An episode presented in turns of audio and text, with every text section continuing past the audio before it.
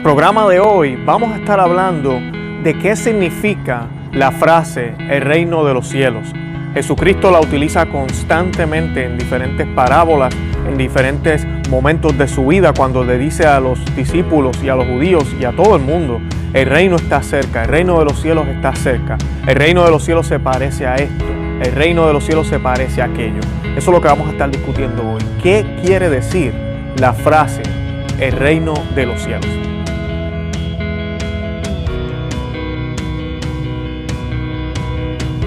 Bienvenidos a Conoce, Ama, Vive tu Fe. Este es el programa donde compartimos el Evangelio y profundizamos en las bellezas y riquezas de nuestra fe católica. Les habla su amigo Luis Román y quisiera recordarles que no podemos amar lo que no conocemos y que solo vivimos lo que amamos. Nos dicen las escrituras. Jesús propuso a la gente otra parábola. El reino de los cielos se parece a un hombre que sembró buena semilla en su campo, pero mientras todos dormían, vino su enemigo, sembró cizaña en medio del, trigo y se fue. Cuando creció el trigo y aparecieron las espigas, también apareció la cizaña. Los peones fueron a ver entonces al propietario y le dijeron, Señor, ¿no había sembrado buena semilla en tu campo? ¿Cómo es que ahora hay cizaña en él? Él les respondió, esto lo ha hecho algún enemigo. Los peones replicaron, ¿quieres que vayamos a arrancarla? No, les dijo el dueño, porque al arrancar la cizaña corren el peligro de arrancar también el trigo. Dejen que crezcan juntos hasta la cosecha, y entonces diré a los cosechadores, arranquen primero la cizaña y átelan en manojos para quemarla, y luego recojan el trigo en mi granero. Palabra del Señor, gloria a ti, Señor Jesús. Bienvenidos al episodio número 59 de su programa Conoce, Ama y Vive tu Fe.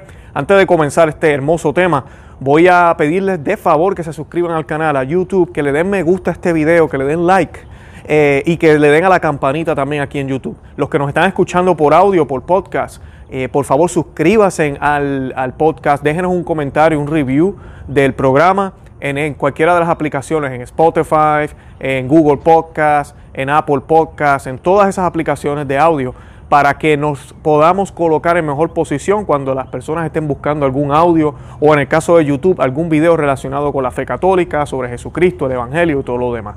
También les invito a que nos visiten en las diferentes redes sociales, Facebook, Instagram y Twitter.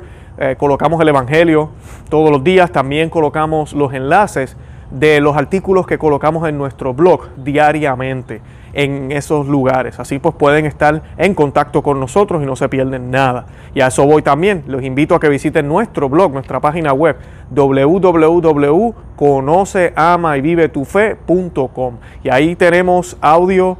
Eh, disculpen, ahí tenemos artículos, tenemos eh, material escrito sobre la fe católica, los sacramentos, las sagradas escrituras, la sana interpretación, Jesucristo, María, eh, los sacramentos, sobre todos los temas relacionados a nuestra fe cristiana y nuestra fe católica. Así que pueden ir ahí a buscar y si tienen algún comentario o alguna sugerencia, mm, envíenme un mensaje. Lo pueden dejar aquí en los comentarios de este video, lo pueden enviar a través de email. Mi email, a la dirección de email de correo electrónico está en el blog en conoceama También me pueden enviar un mensaje por Facebook, ah, si nos buscan, Conoce, Ama y Vive tu Fe.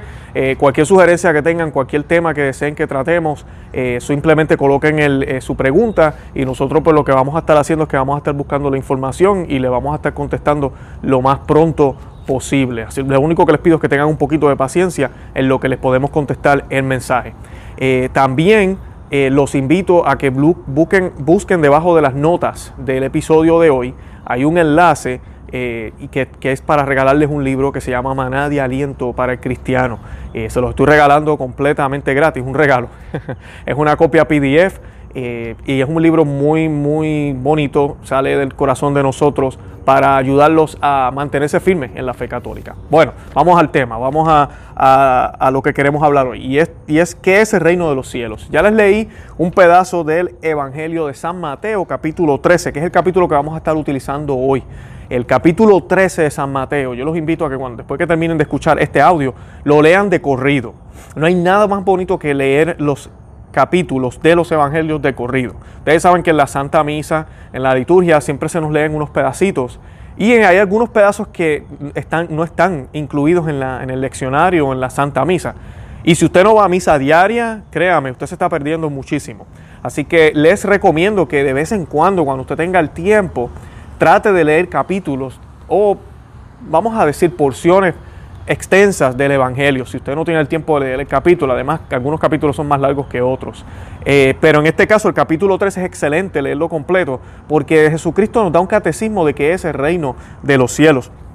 Y la parábola que yo les empecé a leer, él está hablando del trigo y la, y, y la cizaña, de la buena semilla y la mala semilla. Y vemos cómo él habla de que él va a sembrar la buena semilla y la buena semilla va a germinar. Pero hay un enemigo hay enemigos que van a hacer algo en contra de esa obra de Dios, que van a hacer algo en contra. Sabemos en el plano sobrenatural que hubo un ángel que se llamaba Lucifer, el ángel de la luz, y que este ángel se rebeló contra Dios. No estaba de acuerdo con el plan que el Señor tenía para nosotros, que el Señor tenía para la humanidad. Eh, la tradición nos dice que aparentemente Dios le, le mostró a los ángeles el plan que él tenía de elevar a la humanidad, de él convertirse en hombre y que ese hombre iba a ser Dios, él mismo, hecho hombre y que ellos tenían que adorarlo. Y aparentemente Lucifer, según nos dicen las escrituras, se rebeló contra eso y decía, yo jamás voy a arrodillarme ante un hombre, aunque seas tú mismo Dios. Y que él creía que lo podía hacer mejor, se rebeló y muchos demonios, muchos ángeles cayeron con él y se convirtieron en demonios por su maldad. Dios no ha hecho nada malo, pero el mal tiene que ser castigado y tiene que ser expulsado, porque si no entonces le hacemos mal al, bien y Dios es perfecto, Dios es justicia. Así que ellos fueron expulsados del, del, cielo. Y sabemos que por culpa de la serpiente entra la tentación, ¿verdad? Al mundo, hay tentación.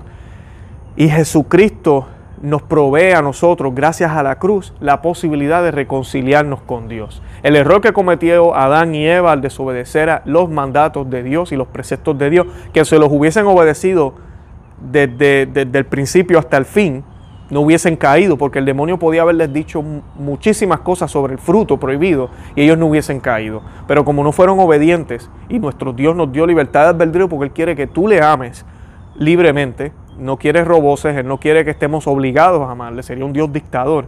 Él es un Dios que nos permite amarle y quiere que le amemos.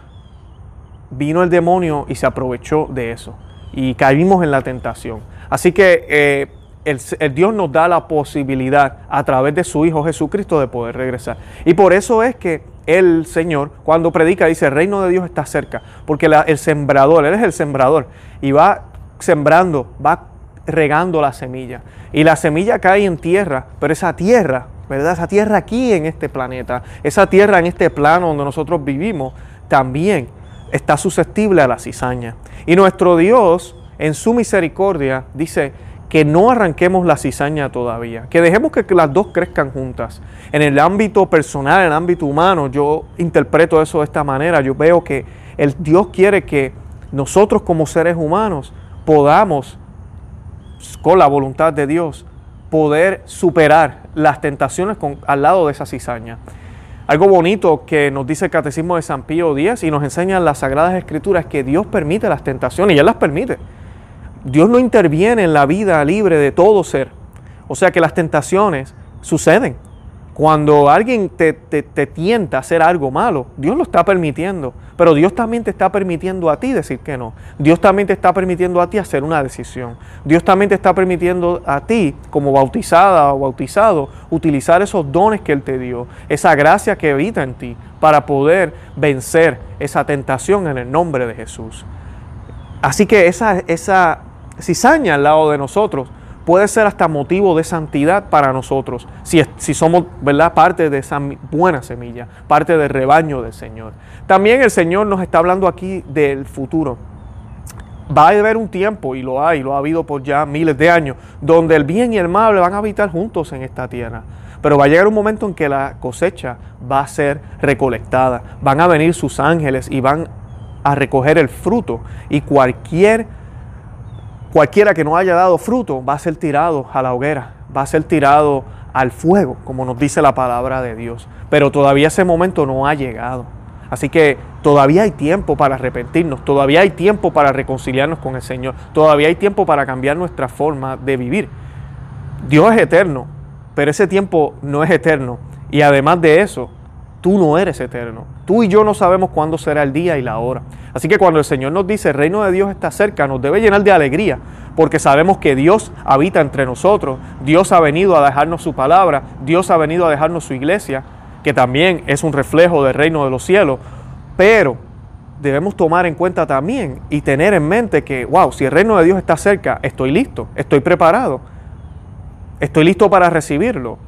Estoy listo para, para, dar frutos. Estoy dando frutos. Estoy haciendo lo que tengo que hacer para poder dar frutos. Eso es lo que tenemos que tener en cuenta. Y en la siguiente parte que voy a leerles ahora, nos habla un poco más sobre eso. Esto ya es en Mateo 13, como les dije, estamos en el capítulo 13. Y les estoy leyendo ahora del versículo 31 al 35. Y dice, Jesús propuso a la gente otra parábola. El reino de los cielos se parece a un grano de mostaza que un hombre sembró en su campo. En realidad, esta es la más pequeña de las semillas, pero cuando crece es la más grande de las hortalizas y se convierte en un arbusto, de tal manera que los pájaros del cielo van a cobijarse en sus ramas. Después les dijo esta otra parábola. El reino de los cielos se parece a un, a un poco de levadura que una mujer mezcla con gran cantidad de harina hasta que fermenta toda la masa.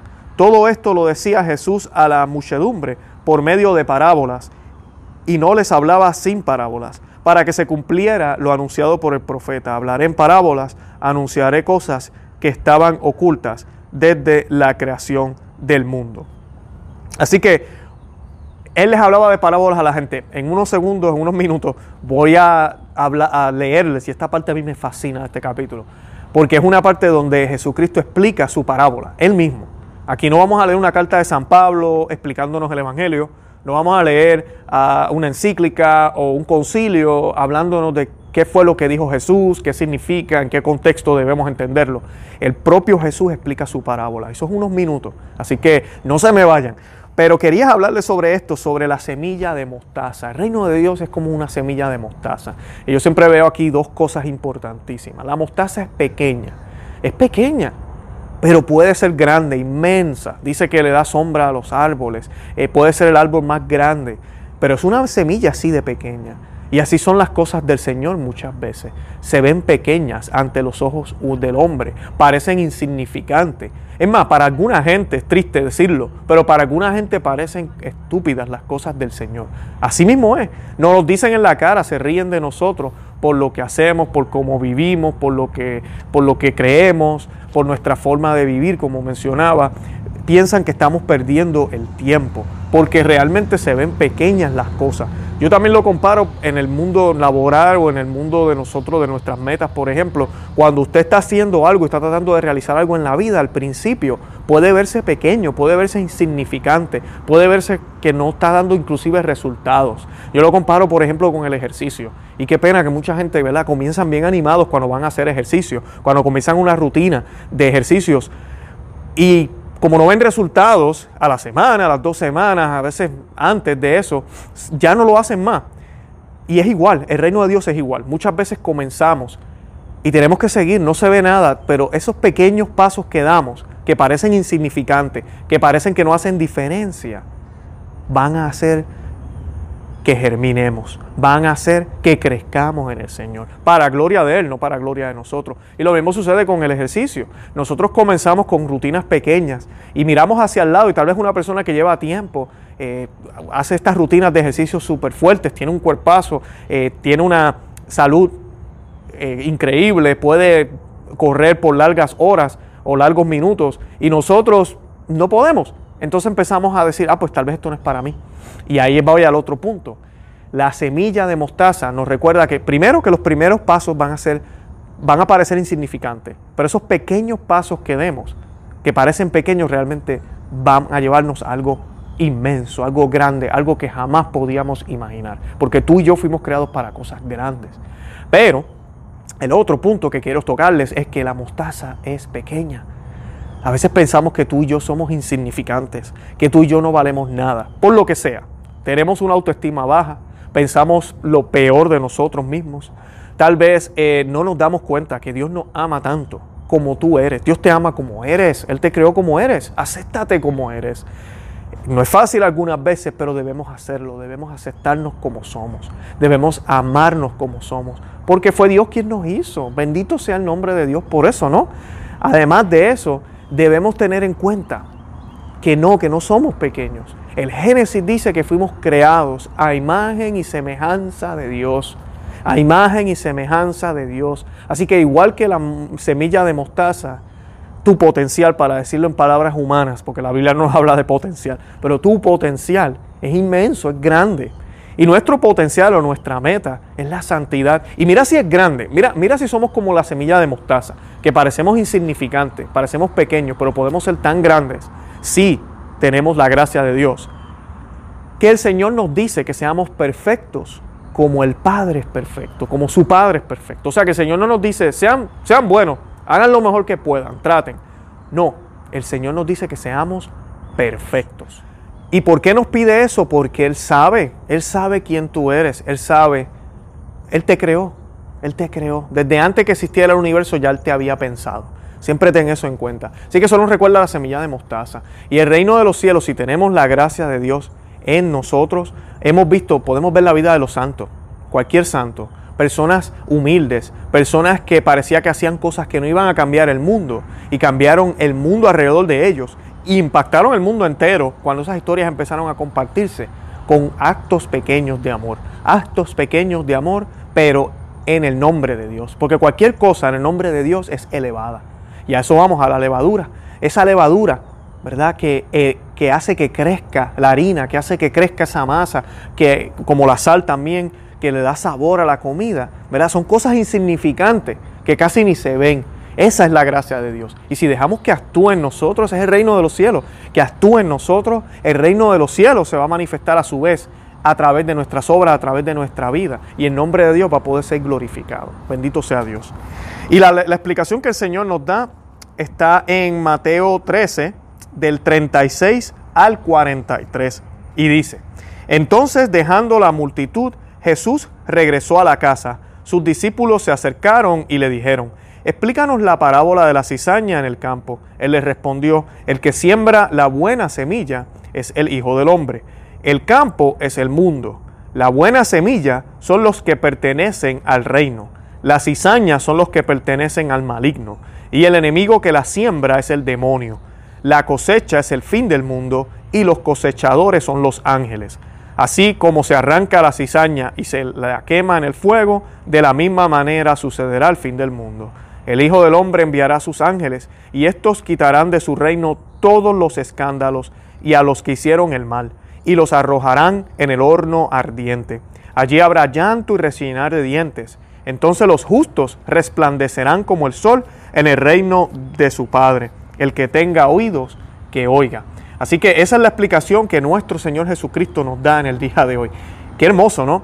Así que el reino de los cielos está cerca está a punto de, venir.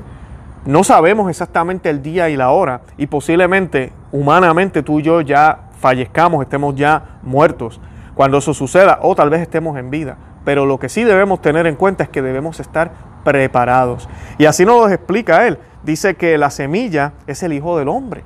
La semilla es el Hijo del Hombre. El Hijo del Hombre, el verbo encarnado, el Hijo del Hombre, el verbo encarnado la palabra perfecta, esa es la semilla. Esa semilla debe estar en tu corazón y en el mío. El campo es el mundo, como les decía al principio del programa. Es este mundo que vivimos. La buena semilla son los que pertenecemos al reino de los cielos, ¿verdad? Porque hemos acogido ese mensaje y como hemos acogido ese mensaje, ¿qué va a pasar con nosotros? Vamos a germinar y vamos a dar frutos. Y las cizañas son los que pertenecen al maligno son los que quieren destruir, son los que les da envidia la luz, son los que le molesta la luz, son los que no quieren seguir los mandatos del Señor. Y así como se arranca la cizaña, así se quema, se echa el fuego, se, se echará el fuego.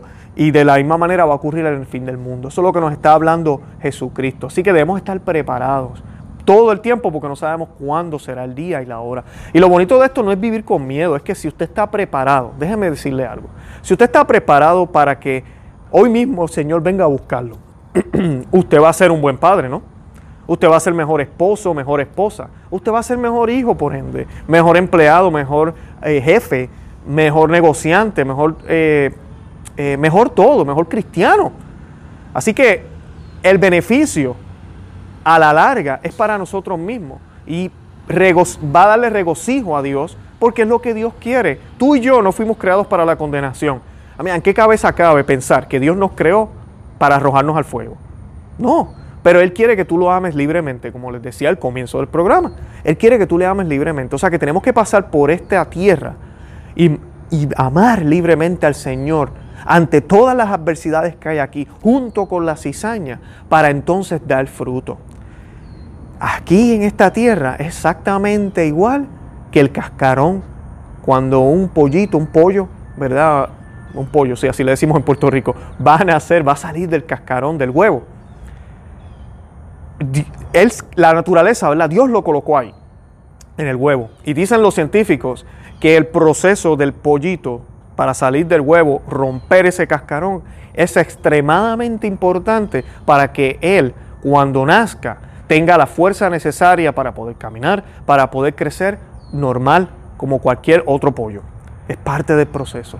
Así que el que nosotros estemos aquí tengamos que lidiar con las tentaciones, pero también podamos recibir las gracias del Señor ya aquí en la tierra, que tengamos que lidiar con el pecado, pero que también ya tengamos la posibilidad de escuchar el Evangelio, de vivir los sacramentos, de obtener el perdón de los pecados a través de los sacramentos, de la confesión, la Eucaristía, la Santa Misa, la Biblia, el poder hacer el bien aquí y glorificar a Dios a través de nuestras obras y de nuestros labios, ya aquí en la tierra nos fortalece y nos prepara para entonces ser dignos para poder entrar en el reino de los cielos. Qué hermoso, ¿no? Y el reino de los cielos no es que nosotros vamos a subir, es que Dios viene hacia nosotros. Siempre ha sido así, desde el principio. Siempre ha sido Dios buscando a su creación. Siempre. Génesis 3.15, crearé enemistad entre ti y la mujer, le dijeron a la serpiente. Entre ella y tu descendencia, y ésta te aplastará la cabeza. ¿Quién está buscando a quién? No es el ser humano en esta búsqueda donde no sabemos dónde está Dios porque Dios está tan lejos y es este caminar de toda la vida para poder encontrarme con ese Dios distante. No, Dios se hizo hombre, bajó, murió en la cruz por ti y por mí, nos dejó las escrituras, nos dejó todo, nos dejó una iglesia. Y al final de los tiempos, ¿sabes qué va a pasar? Él va a volver. Porque ese es el Dios que nosotros creemos, es el Dios que nos ama tanto. La pregunta es, tenemos que estar listos. ¿Estás listo? ¿Estás listo para asumir tu rol de hijo de Dios? Para ser imagen y semejanza de Dios. Eh, los versículos 44-46 del mismo capítulo dice lo siguiente. Jesús dijo a la multitud, el reino de los cielos se parece a un tesoro escondido en un campo. Un hombre lo encuentra, lo vuelve a esconder y lleno de alegría vende lo que posee y compra el campo. El reino de los cielos se parece también a un negociante que se dedicaba a buscar perlas finas y al encontrarle una de gran valor fue a vender todo lo que tenía y la compró. Y esa es la otra parte. Si ya yo sé que es el reino de los cielos, yo tengo que estar dispuesto a desprenderme de todo.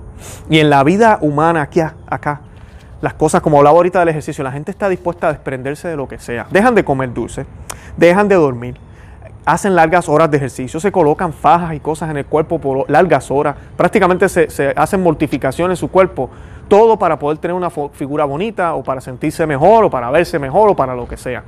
Ahí no hay problema. Los deportistas hacen lo mismo, largas horas, una vida sacrificada, inclusive hay deportistas que dejan a sus esposas y hijos por meses para irse a, a tener adiestramiento e inclusive practican la castidad durante ese periodo de adiestramiento para poder estar listos para la pelea o para el, el, reto que tengan que hacer, el deporte que practiquen.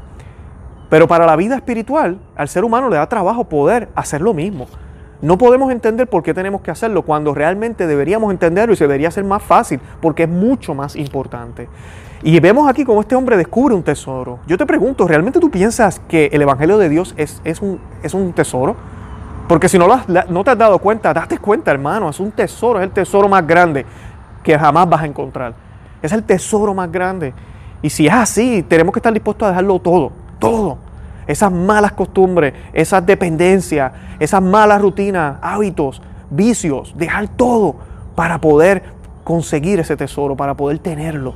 Y sabiendo que, y, conociendo que tenemos ese tesoro, entonces lo compartimos con nuestras familias, con nuestros seres queridos, lo atesoramos, lo escondemos, estamos seguros que está en un lugar donde nadie nos lo va a robar, lo protegemos. Eso es exactamente lo que el Señor nos está hablando aquí en la actitud de, un, de una persona que realmente conoce la palabra de Dios. Igual que el negociante que se dedicaba, se dedicaba a buscar perlas finas y encuentra esta gran perla de, de, fina, de gran valor. Vende las otras y se queda con esa. Me recuerda también la parábola, y ya esto es más del amor de Dios, pero dispuesto a dejar las 99 para buscar la perdida. Es, lo contrario, nuestro Señor quiere arreglar las cosas. Nosotros necesitamos de lo que realmente es perfecto para poder arreglar, para que nos arregle a nosotros. Pero es, la es el mismo concepto. Busquemos y sabemos ya dónde está, está en la Santa Iglesia, está en la Biblia, está en, en, los sacramentos. Mantengámonos fieles al Señor. Ese es el tesoro. Y no nos dejemos caer por, por, el pecado, no nos alejemos, que realmente apreciemos lo que Dios nos ha dejado. Es tristemente, pero habemos muchos cristianos en el mundo que no entienden esto, que piensan que es simplemente una cosa de domingo y que con eso es un compromiso y ya cumplimos y pues solo con ser bueno, eso basta. Es mucho más que eso, porque hasta el ateo puede ser buena gente. Eh, cualquier persona puede hacer el bien, pero no todos hacen el bien en el nombre de Jesús. No todos hacen el bien, no para glorificarse ellos o para que lo vean a ellos, sino para que vean a Cristo. Esa es la diferencia. El cristiano no es bueno por, por sus propios méritos, lo hace para que vean a Jesús en él. Y no quiere reconocimiento y no está a altas voces diciendo lo que está haciendo. Nada de eso. Esa es la diferencia entre el cristiano y el cristiano camina la milla extra. Camina la milla extra siempre. Ese es el reino de los cielos. Debe ser un tesoro que no queremos abandonar y queremos tener cerca. Luego Jesucristo dice en los próximos versículos, el reino de los cielos se parece también a una red que se echa al mar y recoge toda clase de peces. Cuando está llena, los pescadores la sacan a la orilla y sentándose recogen lo bueno en canastas y tiran lo que no sirve. Así sucederá al fin del mundo. Vendrán los ángeles y separarán los malos de entre los justos para arrojarlos en el horno ardiente. Allí habrá llantos y rechinar de dientes. ¿Comprendieron todo esto? Sí, le respondieron. Entonces agregó, agregó, todo escriba convertido en discípulo del reino de los cielos se parece a un dueño de casa que saca de su reserva lo nuevo y lo viejo. Cuando Jesús terminó estas parábolas, se alejó de allí. Este capítulo se lo recomiendo, capítulo 13, léalo completamente. Y se dieron cuenta que para poder hablar del reino de los cielos toca hablar del infierno también, toca hablar del juicio final. Otra vez Jesucristo nos compara el reino de los cielos con una red. Es una red que va a venir y nos va a sacar. Bendito sea Dios, ¿no? Queremos, yo quiero ir a la gloria de Dios, yo sé que ustedes también, que venga esa red y me lleve, ¿verdad? Y nos lleve y que me lleve a mí, a, a mi familia. Pero el punto es, nos va a llevar entonces los ángeles, los pescadores, van a abrir esa red y van a sacar lo que sirve y lo que no sirve. Yo no sé ustedes, pero yo nada más de pensar que yo sea rechazado del reino de los cielos me da mucha tristeza. Eso es lo que tenemos que pensar. ¿Te imaginas vivir eternamente? Porque pensamos que el infierno es que el alma desvanece. Alguna gente tiene ese mal concepto y no, no es eso. Todos vamos a vivir eternamente luego de esta vida. Algo va a pasar eternamente, la eterna condenación o la eterna gloria con el Señor. Porque el alma es eterna, el alma es inmortal, nos dice la iglesia, nos dicen las escrituras. Así que tengamos eso en cuenta, dónde queremos estar luego de esta vida, dónde queremos que nuestras familias estén. Además de que el paraíso no es igual aquí, pero usted puede vivir una vida hermosa en esta tierra, a pesar de los problemas, a pesar de los pecados, si tiene a Dios y tiene el reino de los cielos. Si el reino de los cielos es quien gobierna en su hogar, si el reino de los cielos es quien gobierna en tu vida, si el reino de los cielos es lo más importante, lo imprescindible, el tesoro más valioso en tu casa, es el reino de los cielos. Si el centro de tu hogar es Cristo, es la Santísima Virgen, los santos, la Santa Iglesia, todas estas herramientas, porque con nuestros propios esfuerzos no vamos a poder. Tú y yo somos pecadores, tú y yo no somos perfectos, pero en Cristo que nos fortalece podemos hacer cosas que parecen imposibles. Bendito sea Dios. Siempre ten eso cuenta, hermano. Bueno, yo espero que hayamos podido entender un poquito más qué significa que ese reino de los cielos. Una vez más les digo, lean este capítulo 13 del Evangelio de San Mateo. Y nada, los espero en la próxima Santa María, hora pro nobis.